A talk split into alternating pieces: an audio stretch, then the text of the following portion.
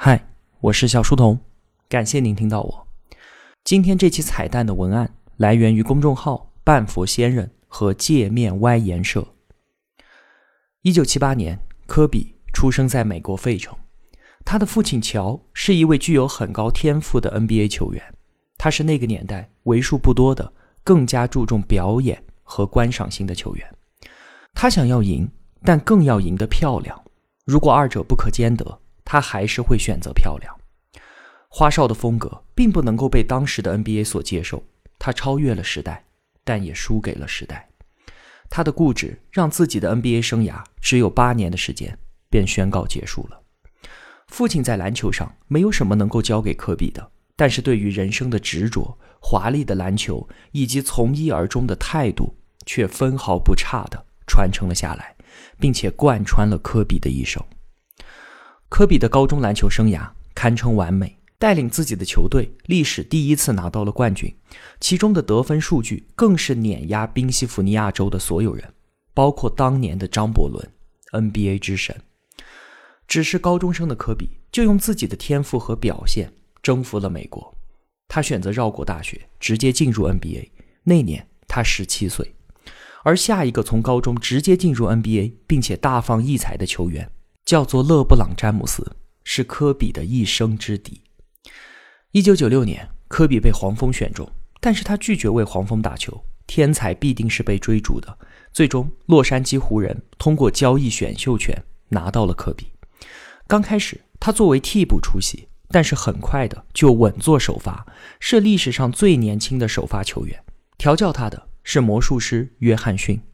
一九九八年。科比成为了历史上最年轻的扣篮大赛的冠军，同年他又成为了历史上最年轻的全明星首发球员。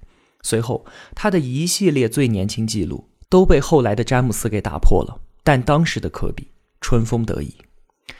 九九年，随着费尔杰克逊来到湖人，湖人正式开始了以奥尼尔和科比为核心的 OK 组合。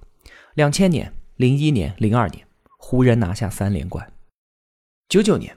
二十岁的科比也遇到了他一生的挚爱，还在上高中的瓦妮莎。他们一见钟情，爱的炙热。但是瓦妮莎的出身贫寒，这段恋爱被科比的家人乃至是 NBA 的前辈和教练们反对。最终，零一年，他们两个结婚了。已经贵为 NBA 巨星的科比，婚礼只有十二人参加，除了他和自己的保镖之外，全部都是瓦妮莎的家人。那个时候的科比觉得自己可以对抗全世界。虽然零二年的科比已经是三冠在手，但是当时的舆论普遍认为啊，夺冠的核心是无敌的大鲨鱼奥尼尔，这让骄傲的科比难以忍受。毕竟他是连乔丹都不服气的人，骄傲和固执是他身上最鲜明的特征，这让他收获了大量的批评。他和奥尼尔之间也开始出现间隙。零三年，湖人队无缘总冠军，而那一年，勒布朗·詹姆斯以高中生加状元的身份进入到 NBA。从此啊，天才少年不再只有科比。真正的决裂出现在零四年，招募了马龙和佩顿的湖人与科比和奥尼尔组成了史无前例的四巨头组合，但是在季后赛却被活塞打爆。年轻时的科比第一次感受到了命运的无常。活塞队强硬的防守让科比无法进攻，最终他们遗憾出局。然后就是矛盾的爆发。科比传承自父亲的华丽篮球，一直都是被指责的关键点。他需要长时间的掌控球权，而球权的分配始终都是一支队伍的核心问题。当科比是无所不能的矛的时候，这个问题是不存在的，球就是科比的。但是当他被限制的时候呢？这就是一个很大的问题了。科比的骨子里和父亲一样，华丽进攻，掌控球权。当科比和奥尼尔的矛盾无法调和时，球队最终选择了科比，因为他更加年轻，更加在上升期，而且科比更具商业价值，远高于奥尼尔。生意就是生意，资本永远知道该要怎么选。于是，奥尼尔被交易到了热火，湖人成了科比的一言堂。但是紧接着，零六年，奥尼尔与零三年进入 NBA 的韦德组成了同样顶级的中锋加后卫的组合，拿到了总冠军。于是，所有的压力。都来到了科比的身上。当年逼走奥尼尔的事情也被证明是科比的错。与此同时，零三年进入 NBA 的詹姆斯已经被称为小皇帝了。七年之后，他和韦德以及波什将组成历史上最强的三巨头。不论是奥尼尔加韦德夺冠，还是詹姆斯更年轻的刷新纪录，都给科比带来了巨大的压力。他的字典里面从来就没有认输这个词，而同样，他的固执也不会允许他改变打法。从零六年到零七年，他的打法更加偏重进攻，华丽的步伐以及各种诡异角度的投篮，让他收获了无数的粉丝。但是，华丽篮球未必能够赢。他的父亲在三十年前就已经证明过这一点了。科比的激进打法遭受到的质疑比赞赏要多，乃至他在零六年单场砍下了神迹一般的八十一分，依然没有办法解释质疑，反而受到的抨击更多了。在很多球迷眼中，对于科比的打法评价两极分化，爱他的会说这才是篮球，篮球就是进攻；而不爱的呢，会说他太毒了，太执着于自己的数据，篮球应该是五个人的游戏。但是啊，科比丝毫不在乎这一切。他也不想改变，他的父亲当年也是如此的，甚至于那一年，他把自己的号码从八号改为二十四号，对外宣称是希望自己二十四小时都能够执着于篮球。但几乎所有人都知道，篮球之神乔丹和小皇帝詹姆斯都是二十三号，骄傲的科比就是要压他们一头。年轻时候的科比要把年老的乔丹压下去，而已经不再年轻的科比要把更年轻的詹姆斯压下去。他自虐一般的练球。后来别人问他为何如此成功的时候，他反问道：“你知道凌晨四点的洛杉矶吗？”科比的第二个巅峰出现在零九年，那一年他迎来了中锋加索尔、奥多姆在替补席屡建奇功，拜纳姆觉醒回归的费舍尔也是宝刀未老。他在保持着高强度进攻的同时，也入选了 NBA 最佳防守第一阵容，证明了自己不仅是最强的矛。而且也是最坚硬的盾。科比的光芒再次变得无人能及，哪怕是如日中天，连续三年常规赛战绩第一，MVP 拿到手软的詹姆斯，零八到零九，零九到一零，连续两个赛季，科比率领湖人拿到总冠军。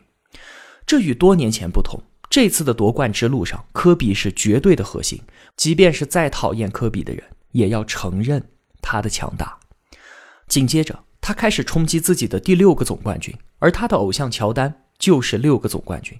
结果呢，遭遇到了更加不可战胜的小牛。那年的诺维斯基是联盟最强的战车，不仅科比被碾压，就连加入热火组成三巨头的詹姆斯也被诺维斯基给压了过去。没有人能够防得住他，因为他没有道理的准。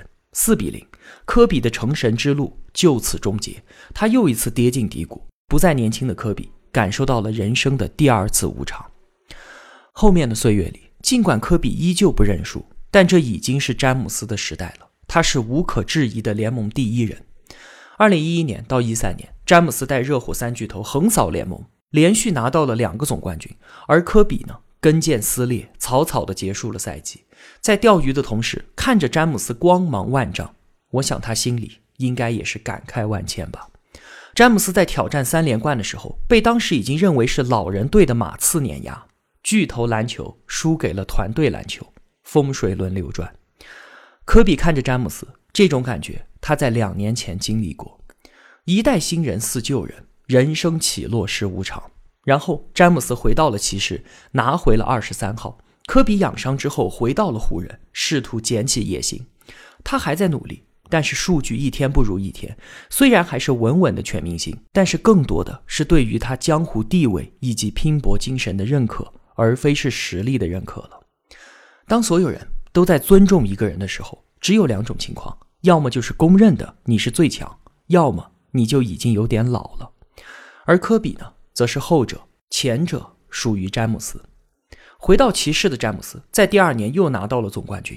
自此，詹姆斯的历史地位已经无可动摇，甚至被直接定义为历史上最强的小前锋。但这和科比。已经没有什么关系了。越来越差的身体支撑不了他要强的灵魂。固执的人就是这样的，宁可在没有真正衰老的时候结束，也不要拖拖拉拉的从英雄变成狗熊。于是他选择了退役。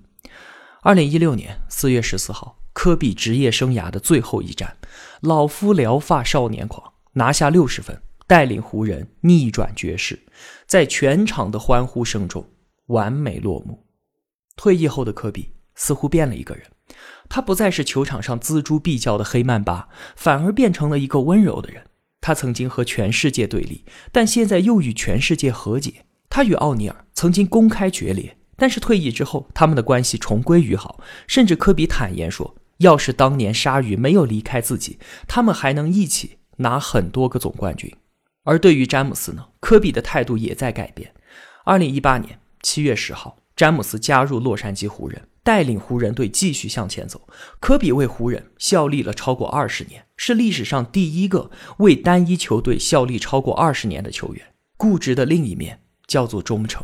于是，科比对詹姆斯发自内心的支持。或许更大的可能是他在詹姆斯的身上看到了昨日的自己，不是那个巅峰时的自己，而是那个身体已经老去但依然全力拼杀的自己。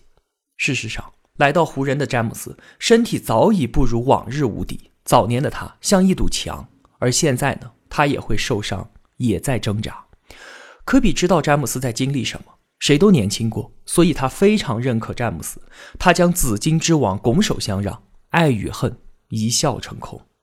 甚至他生前最后一条动态都是在恭喜詹姆斯常规赛的总得分超过了他。他说他是兄弟，兄弟带着我的愿望。一起走下去，紧接着就是坠机。詹姆斯还没有来得及回复他，四十一岁的科比迎来了人生最后的一次无常。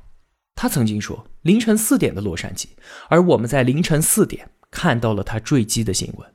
无数人年少时患得患失的梦就此破灭了。詹姆斯在得知消息之后也是失声痛哭。我们曾经想过，像科比这样的人，他应该如何走向死亡呢？